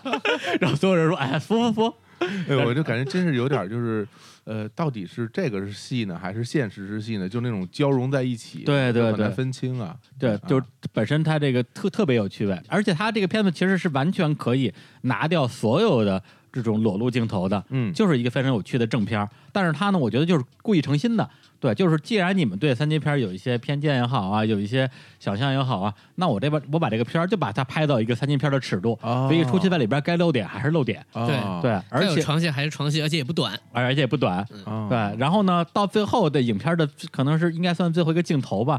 更加的夸张。就是说，张国荣说：“那么，呃，接下来我是不是还在拍三级片呢？我还是要拍，而嗯且我为了让这些三级片的演员呢能够不尴尬，不尴尬，整个摄制组所有人裸体，哇，大家全一起然后镜头一拉开，灯一拉开，就整个剧组的所有人全全都裸体，而且直接露三点，哇，特别牛不逼。是他们太身上可猛能穿着一个马甲，穿着一个绑着一个带子，绑了个带但子身体哦什么都没穿。都没穿，然后包括男演员露露三点，这个尺度已经超过了所有三级片的尺度了。哦，对，所以尔冬升在这里边相当于是说，就是你们要的边界，我故意去打破。嗯那同时呢，就是作为我尊三重 D 这个故事，事吧，嗯对，同时要做到尊重故事。对，所以这个片儿它，我觉得、呃作为一个九六年的电影吧，相当于是对之前这个几年真搞三级片电影的历史的很多的，既有一些讽刺，对，也有一些就是思考，到最后呢，有他自己的一个一个结论吧。啊，我觉得甚至是让我感到一种什么情绪啊，嗯就是说，很多人就是你看到一个电影也好，或者你听到任何的艺术创作也好，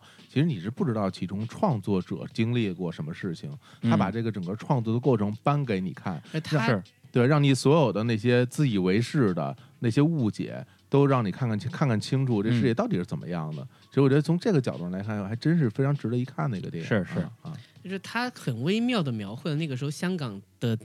各界人士对于三级片儿这个事儿的一个奇怪的心态，哎嗯对啊，就是他就我知道你们挣钱，嗯可是这个东西不是正路，嗯嗯，我还是会看不起，但是又不敢非常公然的表达看不起，因为毕竟大家都是同行，都在做这个事儿。嗯那些拍三级片的人自己心里有点小委屈，或者有点小不自在。嗯包括你看徐锦江他那段不是带老婆孩子来片场看吗？啊，对对，就表现他是个好父亲，但同时他其实很羞于跟孩子讲我嗯到底在干嘛。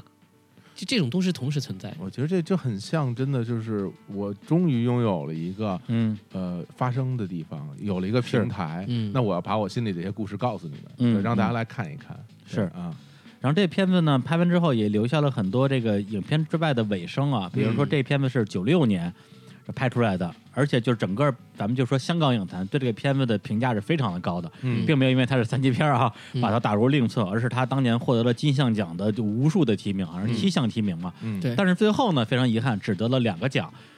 都是舒淇，最佳新演员和和最最佳佳女配女配。嗯，对，那为什么其他的奖没有拿着呢？因为那年有另外一部电影横空出世，《甜蜜蜜》。哎呀呵，太强了，没办 法。甜蜜蜜就是就像当年的这个新不了老情情一一样，样横横扫扫金马金像，对吧？那甜蜜蜜的男主角是谁呢？是黎明。黎明，黎明后来跟舒淇拍了另外一部我特别特别喜欢的爱情文艺片儿《玻璃之城》，嗯，然后两个人后来就好了很多年。是，然后这个《甜蜜蜜》的女主角是谁呢？是张曼玉。而张曼玉跟尔冬升之前也谈过，呃，三四年的恋爱，然后分手了之后，尔冬升拍了《新不了情》。那再回到这个《色情男女》这个电影，这个舒淇在这个电影里面呢，相当于是跟这个莫文蔚两个人处于一个近似于情敌的一个位置啊，嗯就是张国荣是男主角嘛。是，结果舒淇在电影里边说自己的梦想就是说能够尽快的组建一个美好的家庭，嗯而且她最后在电影里边也实现了。但是在生活之中呢，是其实是隔了很多年之后的事儿了。她老公叫冯德伦，嗯冯德伦呢是之前莫文蔚的男朋友，，对，哎呀，所以这就就就就就很有意思了，这个圈子呀，呃太真小了真是不大呀。哎呀，真是。然后之前没来演的还是周星驰，啊周星驰跟莫文蔚的故事大家也都知道对啊。哎呀，对，就后来你就想到这些就是戏中戏和戏外戏的时候，嗯，还是觉得真是挺有意思的。嗯，对，而且最后说，其实说到舒淇这个演员，呃，网上这两年一直有一些有一个说法叫什么“我脱下去的衣服我要一件一件穿回来那恨不得成了他的标”，签啊，了。对，我就问武指导这话是他说的吗？我的印象是我看那届颁奖，他好像没说这句话。是吗？这句话后来看一个说法，就有人说是文俊说的。啊文俊评论说，舒淇真的是做到了把衣服一件一件穿起来啊这件不事情，啊，不是舒淇说好的像不是舒淇原 话。啊，那也也可能是鲁迅 说的，或者或者白岩松说的。白或者白居易是吧撒？切尔夫人 说的， 李白的诗里就是藏头写过这么一个是吧？嗯 对，所以这个还是说到刚吴指导一开始说的那个，就是说大家对于这一代的女明星的这一段经历，对，既没有必要去污名化，也没有必要去过分神高抬神对神话，是或的者是过度把它戏嗯谑的高谈。对，把它励志鸡汤弄这些东西怎么怎么样，就是说，就你不要利用人家的这些往事来对对抒发你自己个人的一些见解，我觉得这就挺没劲的。对啊对，所以啊但是反过来，今天舒淇在整个华语的这个影坛算是一线的女明星，绝对是。对，不甭管是冯小刚那些电影还是其他的，就是现在几乎我没有再看到什么人再去翻这段历史，或者因为这段历史去阻碍他的这个事业发展了。是我的觉得这个应该算是时代的一个进步吧。嗯，而且我觉得后期在冯小刚的电影里，包括这《非诚勿扰》的那些表演，我自己是非常认可的，嗯我觉得演的非常非常的好。嗯，舒淇，对我个人觉得就是一个戏路窄，但窄的很漂亮的一个人。是是她，只能演那很小的一部分人，嗯很坚毅的，嗯，有一点白领气质，但是又很呃，比如说在某些时候会显出柔弱感的那种女性，啊是，她就演的很好。对，是，而且刚才我们也提到，就是包括李丽珍、叶叶玉卿啊，他们后来就是从这个艳星啊或者脱星啊转型之后发展的不错，舒淇那就应该是发展得最好的一个了。对对，而且她是七次提名台湾金马奖最佳女主角，嗯最后靠的是侯孝贤的那个《最好的时光》，对，和拿张震，对，拿的这个金马影后，包括她之前在金像跟金马都拿过一次最佳女配，是那个红嗯红星星十三妹红星十三妹，那个角色实在太给戏了，就是我觉得谁演都能够，就是前面和后面两、嗯完全两个人嘛，是是是，一个清纯的少女和一个因为吸毒过量已经快快像死人一样一个女孩儿。嗯呃，舒淇演的也很好了，是，嗯，当然了，就是当时的那一批呃演了三级片的这个男明星，嗯到现在也都是各个鼎鼎大名，对对在影对在香港影坛都有非常高的地位啊、任达华啊、徐锦江啊、嗯黄秋生，黄秋生影帝啊，啊是对是啊啊，因为任达华还很特别，是在于嗯我很早就听说各方面评价说他虽然是一个演很多床戏的男演员，嗯但他是一个比如说他不会随便乱摸，嗯，他不他会很尊重对方的这个女演员的这一些一些部位，会帮他挡住，很职业啊，很职业，哦嗯而且也基本上就是、呃、很绅士吧。嗯，所以任达华自己有一个很有名的一个所谓叫“鸭系列”嘛，就舞男系列，嗯嗯是以他的这个形象作为就是各种奇怪的什么鸡鸭恋啊、舞男情未了，就是把他的这个个人的一种状态和这个电影完全挂钩在一起。其实这也嗯是当时的这些导演对这个任达华的身材的认可，嗯，对因为他嗯对年对轻时对候对整对，个肌肉啊、对身体线条非常漂亮，是对，所以就就来演这些东西。对哎，嗯然后我刚刚看了一下这个三级片的这个年表啊，其实，在九六年之后，好像这个香港的三级片就进入了一个感觉有点衰落的一个时期了。其实是整个香港电影开始慢慢往下走了。哦，对对对。然后我看了一下，比如说九七年开始，其实很多的三级片全都是所谓 IP 的哎，对，延续系列呃延续了啊，《对蜜桃成熟时》一九九七，这是然后《玉蒲团之怪人我要》这是九八年的，《蜜桃成熟时之蜜桃仙子》九九年的，嗯，就全剩这些东西了。嗯然后过两千年之后的这些所谓的就是色情的三级片儿，好像就感觉就越来越少了，反而是比如恐怖类的就开始出来了，比如对说什么这个见鬼啊、三更啊，都是在那个时候出来的。因为三级片这个东西，可能我觉得一方面有一个是市场的萎缩，嗯一方面各种大家各有风水轮流转嘛，就嗯可能看腻了也会有。嗯，呃，有一些女性真的就是赶上一个尾巴，嗯就是比如说类似于像什么林雅诗啊、嗯严千文啊，比如说他们演过一些叫做比如说《强奸四》你知道这已经到很排到很哦后面这种片子，哦，强奸还还还是一个 IP 呢。我觉得对，但这些 IP 之间没有什么关系，啊没有什么关系就就强行哦用，可能都会有比如说曹查理这 样的演员，啊就是在整个这个香港电影萎缩的同时，色情片这个东西是最快萎缩的。嗯因为它哦本来就是很容易粗制滥造，就是即便在最好的时候，也有很多拍的很糟糕的电影。是是是，然后后来到了零几年的时候，我其实你基本看不到电影了，你看到都基本类似于有点像电视电影，嗯，甚至是用 DV 拍的，就是在一个小房间里面，网大不呃对，就比网大要粗糙， 比网大还粗糙。对，基所以本上也没有什么剧情，然后就嗯几个演员说几句话，然后就开始有有性爱镜头了。嗯，你就能看到整个这个工业就这样就慢慢慢，真的没有人看，可能也嗯不卖什么院线，就是在广东地区卖一卖，嗯，就卖卖 VCD 就完了。对，所以从那个时候，嗯我发现一个一个现状哈，我不知道有没有什么是相关的联系。嗯那时候其实，呃，韩国的一批哎色情片起、情色片起来了，啊呃，，有一开始是以这种青春喜剧类的，比如色即是空特对《色即是空》啊，那好看，那特别好梦看。境记是吧？哎人家那时候非常火的，还有那个啊嗯美人，这个一个很重要的一个，就是会以一个叫类似于说从头到尾大家都没怎么穿衣服，但拍的很唯美，这而种啊且状态对美唯美类的也是一种，对对，就就那个时候它占据了市场的主流嗯，嗯，对啊慢慢大家可能就对于我们现在刚才说的嗯这个狭义的三级片儿就没有存在感了，嗯对也没有人拍了，然后是拍了也没人看，对嗯然后可能真的就是莫名其妙的在过了十多年吧，嗯，香港可能也觉得说我们是不是再试一下，于是就嗯出现了类似于。 呃，三 D，三 D 化的一个趋势，对，而且还都是这个也是 IP 的延续啊。对对，因为三 D 玉蒲团，对，因为之前《肉蒲团》跟这个《蜜桃成熟时》都是拍了三部嘛，嗯对于是，在二零一一年，这两个系列都出了续作。啊，一个叫《蜜桃成熟时三十三 D》，还有一个叫《三 D 肉蒲团之极乐宝剑》，是据说都不太好看，反正我是没看哈。啊嗯我也我也没看啊没有过看的价值。嗯但是你说它多么糟糕，也不嗯至于，因为它的投资量级还是在那边摆着。嗯包括还有就是《金瓶梅》又重新拍了，哦，哦包括它还有一些，比如类似于青春性喜剧，嗯什么《喜爱夜蒲》啊，就表现一群困夜店年轻人。嗯包括像什么一路向西，不是向北啊， 嗯就是它表现可能是一群年轻人去广东去欢场去作乐，嗯都是三级片儿，而且它也的针对方向也都不一样嗯，嗯嗯，他可能就觉得说这是我给新一代的年轻人来拍的一些东西，所以现在就是说，三级片这个划分方式在香港依然保留着，对，一直存在。一直存在着。但是呢，我纵览了一下，就是两千年之后到今天的一些被列入香港三级片的电影，其实在我看来，大部分都是证据了。嗯，对，对，比如说色戒，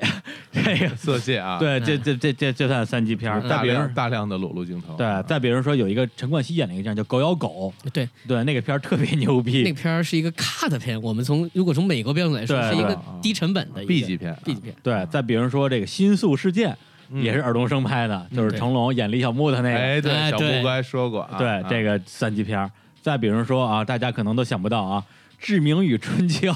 为什么这个也算三级片啊？ 就里边儿它好像有一些混乱的，讨论了很多。，里面有毛啊，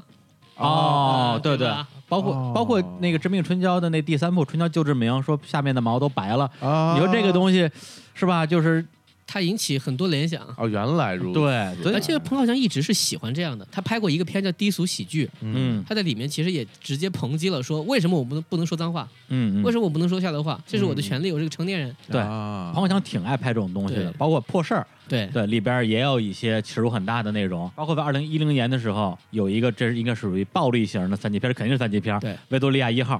也是相对还比较严肃的啊，一个对，也是彭浩翔导演的，这个是一个三级片儿。然后再有就是二零一五年有一个应该也是话题佳作吧，《踏雪寻梅》。嗯，这个在香港也被划入分级片里边儿，但对它啊但可能是更多是比如说暴力的部分。对，但是它跟我们当年认为的那对个，对，反而就是说色情类的三级片的比例越来越低，是剩下的都是一些比如说暴力类的呀，或者一些鬼恐、怖类啊，恐怖类的呀，甚至是一些比较严肃的社会类，但里边有一些这种比较刺激性的镜头吧。嗯，他可能其实我觉得啊，人对于禁忌的内容其实还是有一种欲望的，嗯嗯，就是这个东西毕竟见得少，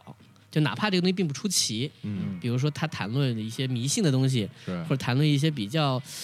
不说色情吧，至少是比较让人觉得说有点不好意思的东西，嗯可能他在分级上确实会控制，嗯但他其实也是他的卖点。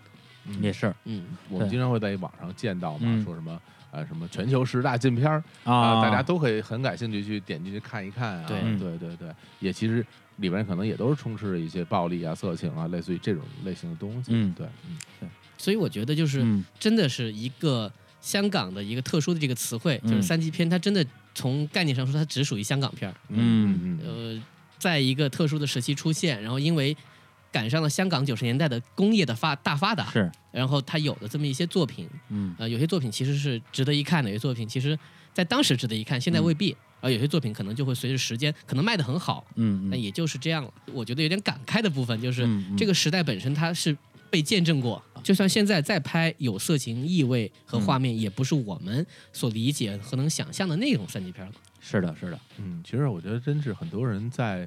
可能成长经历中，呃，度过的一些时光，然后接触的一些作品，我们其实有的时候会去把它放大。所以今天我们经过一梳理，才发现，其实我们当时接触的所谓这种偏色情类的香港的三级片，它从开始到最后结束，我就整个过程也无非就十来年的时间。对对整个其实是一个在历史中都算一个很很短的一一一小段经历。然后但正好让我们赶上了，对，然后就我们就赶上了，然后我们就会觉得，哎呀，那个而年且代是你的青春期对感我们受。那个年代怎么样怎么 样，我们把它当做一个很大的事儿。嗯其实现在回过头看来，它就是很短的一段时间，嗯出现一一一小段很很少的，而且它也不是主流电影，对对吧？对然后成为了我们那一代的嗯女女生，我不了解啊，嗯男生的性启蒙教材。真是啊嗯对一一直都聊到现 在，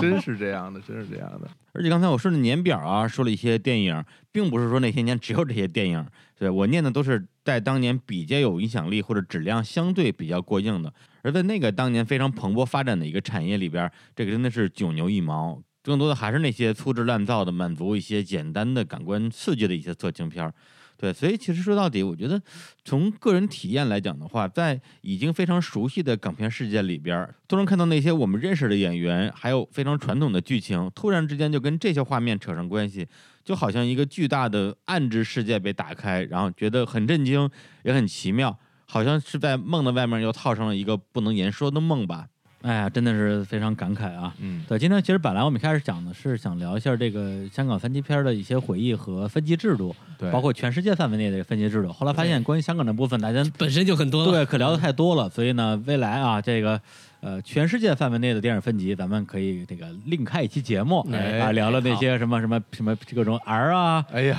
PG 啊，这是美国的分级制度哎啊，这后边的故事。嗯嗯，行，那我们最后给大家再带来一首歌啊，这首歌我也是挑了半嗯天，最后想到说，呃，因为最后我们聊了这个色情男女嘛，这里边我真的是说，呃，虽然这个角色，如果我我想象了一下，如果是张学友演，我觉得他蛮适合的。哎，对，整个他就是内心有些挣扎，然后自己又很坚持，那个调性其实跟张学友我觉得还有点搭，嗯甚至电视里有一个镜头跟《男人四十》一模一样，我也不知道为什么。嗯，嗯，对，一个有一个在海边的镜头嘛。哦，对，然后呢，周星驰演的话呢， 别有一番风味就 是吧。你只能是的拿那个《喜剧之王》去套啊因为对他的对那个对总体基调有点像嘛，都是讲是拍电影啊，都是讲有梦想，没错呃没错被被打击什么对的，，但是无论如何，我觉得张国荣在这个电影里边贡献了，我觉得真的是非常非常杰出的演技。很很特别的一非常一特别次角色，是的，是的。嗯然后正好我们节目播出的时候，也就是在呃张国荣，因为他是四月一号去世的嘛，嗯我们就在他的这个叫忌日之后的几天时间里面，嗯，那那我觉得最后呢，干脆就放一首张国荣的歌，嗯好啊，然后呢来这个来结束这期节目啊，嗯同时也缅怀一下这个一代巨星吧，对嗯同时也是歌手，也是演员。来放一首张国荣我特别喜欢的一首歌，叫《怪你过分美丽》。呃，同时呢，这个日常看电影啊，这是我们的这个第一炮啊，哎也不知道打的响不响，其实其实说实话，啊我有点紧 张有，点紧张啊哎第一，话次参加题这个节 目啊，话题有点禁忌，啊而且就感觉哎呦，好像回到了初次录音时候那种状态。哎，还还真是有点啊，真的是有点啊嗯啊啊！同时呢，大家也非常希望能够把你们关于这个期节目的反馈啊，特别是说，哎，日常看电影这个栏目啊，嗯大家想听我们聊什么话题或者什么作品、什么影人，哎、哎，都可以在日常公园的微信公众账号嗯日常公园 B B BB Park， Park 哎，给我们留言。然后呢，大家哎，如果提这个意见，我们看了之后觉得哎很有意思，嗯说不定就会啊顺从民意啊，哎，说请一下成龙大哥是吧 哎？呀。哎，打你。 好吧，那就跟大家说再见， 拜拜拜拜哎拜拜。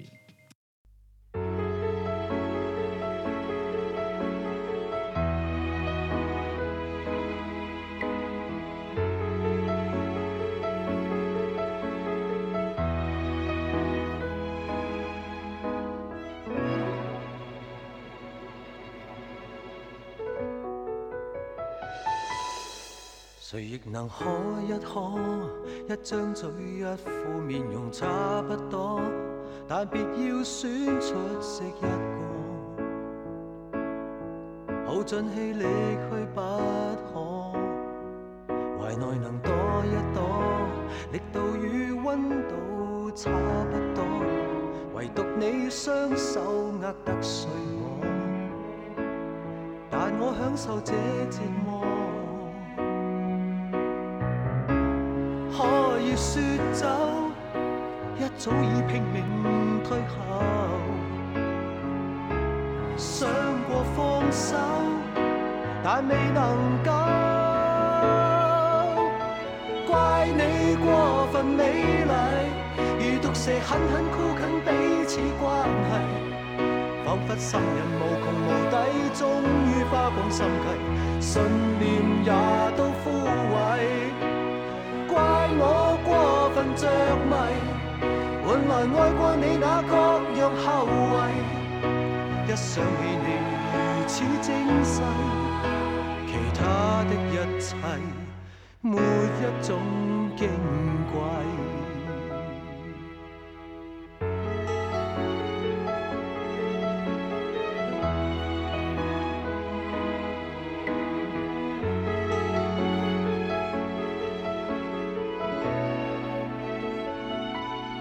誰亦能可一可，一張嘴一副面容差不多，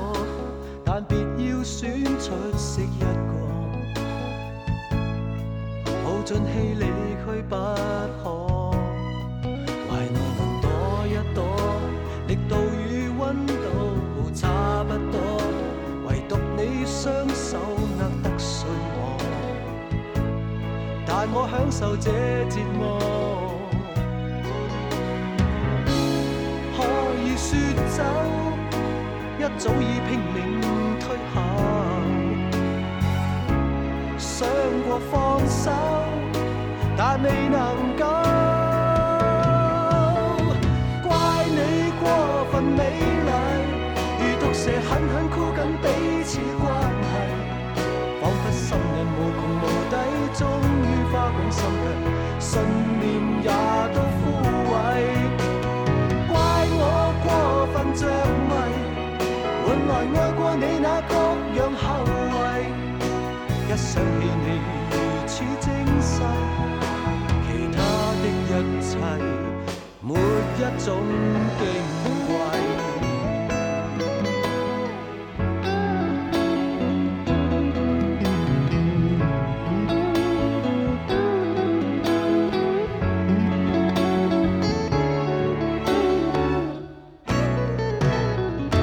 怪你過分美麗，